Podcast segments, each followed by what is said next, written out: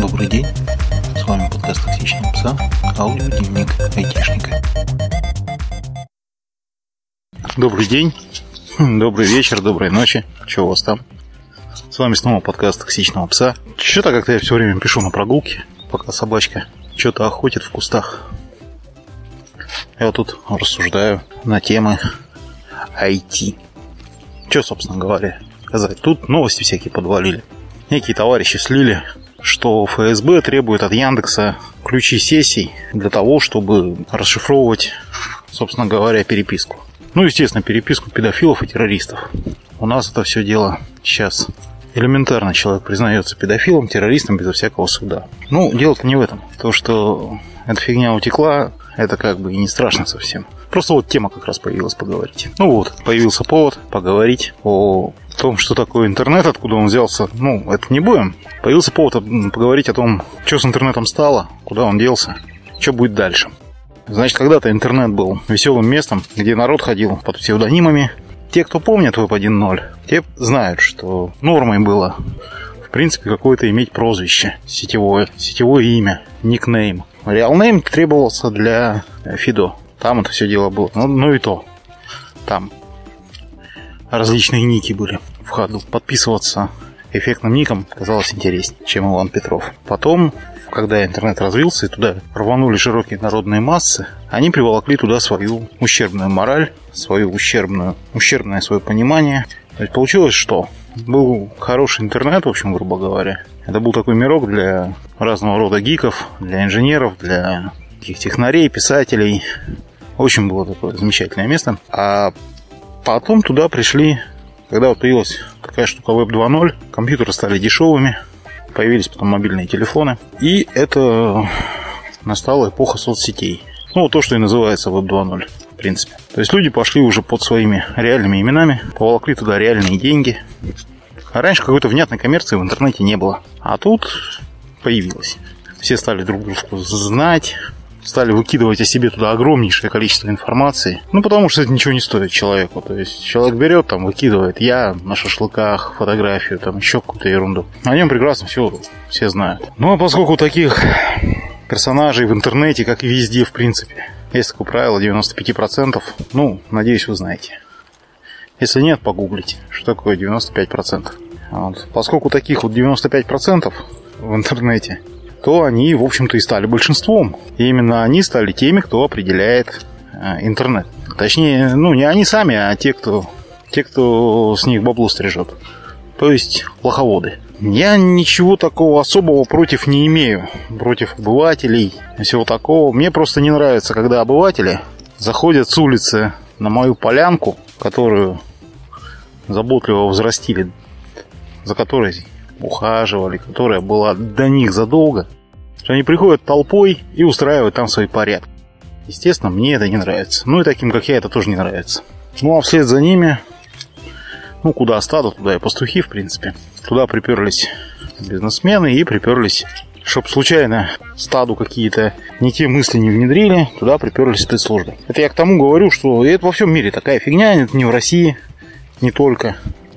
Не надо говорить, что это вот только в России, только в Беларуси, только в какой-нибудь там, не знаю, где еще. Где у нас еще такой жуткий тоталитаризм?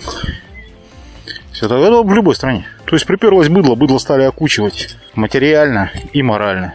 Соответственно, приперлось государство, стало смотреть, чтобы быдло не разводили на деньги, чтобы с быдла можно было купоны нормально стричь. То есть вся эта интернет-торговля, все цифровые товары, цифровой контент, который за деньги. Да, вот вот то, что вот нужно заплатить 39 там рублей или сколько-то, для того, чтобы посмотреть кино, для того, чтобы тебе вот позволили просто в своем браузере, на своем компьютере запустить кино, это вот оттуда. Это просто потому, что 95% согласны бы платить. То есть это большинство. Что сейчас происходит? Гайки в интернете завинчиваются конкретно. Поэтому народ, кто посметливей, оттуда просто уходит. Ну, некоторые делают, полностью рвут все социальные связи, уходят исключительно куда-то в глубину и общаются исключительно там. С такими же, в принципе, как они. Ну, честно говоря, в тех местах сейчас интересного для нормального человека мало, поэтому, ну, соответственно, для быдла вообще нисколько. Соответственно, там, в принципе, стада не шастают. Там можно более-менее вменяемо поговорить, но это, но это люди все-таки действительно очень упертые, я бы сказал, даже упоротые. Там всякие шифропанки и прочие сторонники чего-то странного. Ну, есть такое, есть такое движение, что ли. Люди, которые считают, что если все зашифровать, то никакое государство до них не доберется. Естественно, доберется. Я им обычно говорю, что если ваши пароли будет сложно ломать, вам будут ломать ноги просто. И все. Ну, то есть сначала сломают вам двери, а потом сломают вам ноги. И сами вы все эти пароли отдадите. Явку с повинной напишите. Потому что нежная гиковская тушка паяльник плохо выдерживает. Ну, это ладно. Это не важно. А что прикольного-то? А прикольного то, что из вот этого вот всего разброда и шатания возникают некоторые прикольные штуковины, типа I2P, ZeroNet или Tor. Ну, Tor, про Tor, по-моему, уже все знают. Собственно, если вы не знаете про Tor, ну, погуглите, я тут уж об этом-то рассказывать точно не буду. Есть I2P, это проект «Невидимый интернет». В принципе, похож на Tor, только быстрее, выше, сильнее. Еще круче, еще глубже, еще более анонимно, еще более сегментировано. Ну, в принципе, так. Есть еще такая штука ZeroNet. Вот это прям рекомендую. Для ознакомления со скрытыми сетями годится. ZeroNet такая приличная вещь, очень удобно, работает на любых платформах, на любых компьютерах, э, бежит быстро, внутри содержит много чего. А главное, что она ее настраивать, в общем, не надо. Там неподготовленный человек просто скачивает так называемый бандл с сайта zeronet.io и спокойно устанавливает, дальше следует инструкциям. Там все очень дружелюбно, на русском есть, на любом. То есть включаете, запускаете в своем браузере, наслаждаетесь. А осознанием своей э, запредельной крутости вы теперь убер-хакер. Не, писать вы пока ничего не сможете там, но вот читать, да. Чтобы писать, там надо все-таки какие-то движения сделать. А вот читать, пожалуйста. Кстати, там, там очень хорошо тырить фильмы. Если они вам нужны не на русском языке, но вот прям быстро, то фильмы там очень появляются в хорошем качестве, очень быстро. Иногда даже до премьеры в кинотеатрах, но, правда, с корейскими субтитрами. Там в Корее как-то премьеры раньше выдают. Но, тем не менее, туда регулярно выкладываются. Ну и вообще там много чего интересного. Ну, что еще? Вот про это рассказал. Что нас еще ждет? Нас ждет тотальное огораживание. Нас ждет абсолютно безопасный интернет по паспорту, который будет. Никуда нафиг не денетесь. Ну, вот параллельно всякие люди, и я в том числе, стараются, стараемся строить какой-то свой отдельный мирок, который не то, что посторонних никто не пускает, а просто посторонние туда не хотят, там что там делать -то? Там ничего интересного. Долго, медленного, медленно контента в 1080 нету. Ну, то есть он есть, но это же надо взять, скачать, все это. Ну, то есть вообще нехорошо. Зато там нет цензуры. Больше того, там нет возможности цензуры. То есть вот если я сказал, что кто-то мерзавец, к ответу меня не призвать. Потому что меня не, не споймать. Потому что я же мозг включаю, я туда не иду подписываться личным своим именем. Если вы хотите подписываться своим именем, то вы можете выходить ВКонтакте, писать там все что угодно и уходить. Оттуда, собственно говоря, только держите сидорок. Э, ну, рюкзачок с полезными вещами. Там, теплые вещи, знаете, мыло, сало, сухари, носки. Ну, что надо, короче. Потому что у нас общемировой тренд такой, что свобода слова, она прям очень сильно поощряется. Путевка в бесплатный санаторий. Можете говорить, что хотите. Но бесплатный санаторий. Там лечат холодом, трудом, свежим воздухом. Компания, соответственно, приличная. Трехразовое питание, физические нагрузки. Никаких вредных привычек. Ну, вообще здоровье поправляет, говорят. Да. А вы спросите, что дальше? Ну, откуда мне знать? Все это придумал сам, когда мне не хотелось спать. Ну, мои э, предположения такие. Интернет разделится. Я, в принципе, давно об этом говорю. То есть интернет будет по паспорту, безопасный, без всяких педофилов, террористов. Все будет культурно, как в детской поликлинике. Но это будет работа. Это будет вот работа, банк и магазин. То есть, в принципе, вот правила поведения в торговом центре себе представляете? Вот точно так же будет в интернете. Не хамить, не выделяться, не шуметь.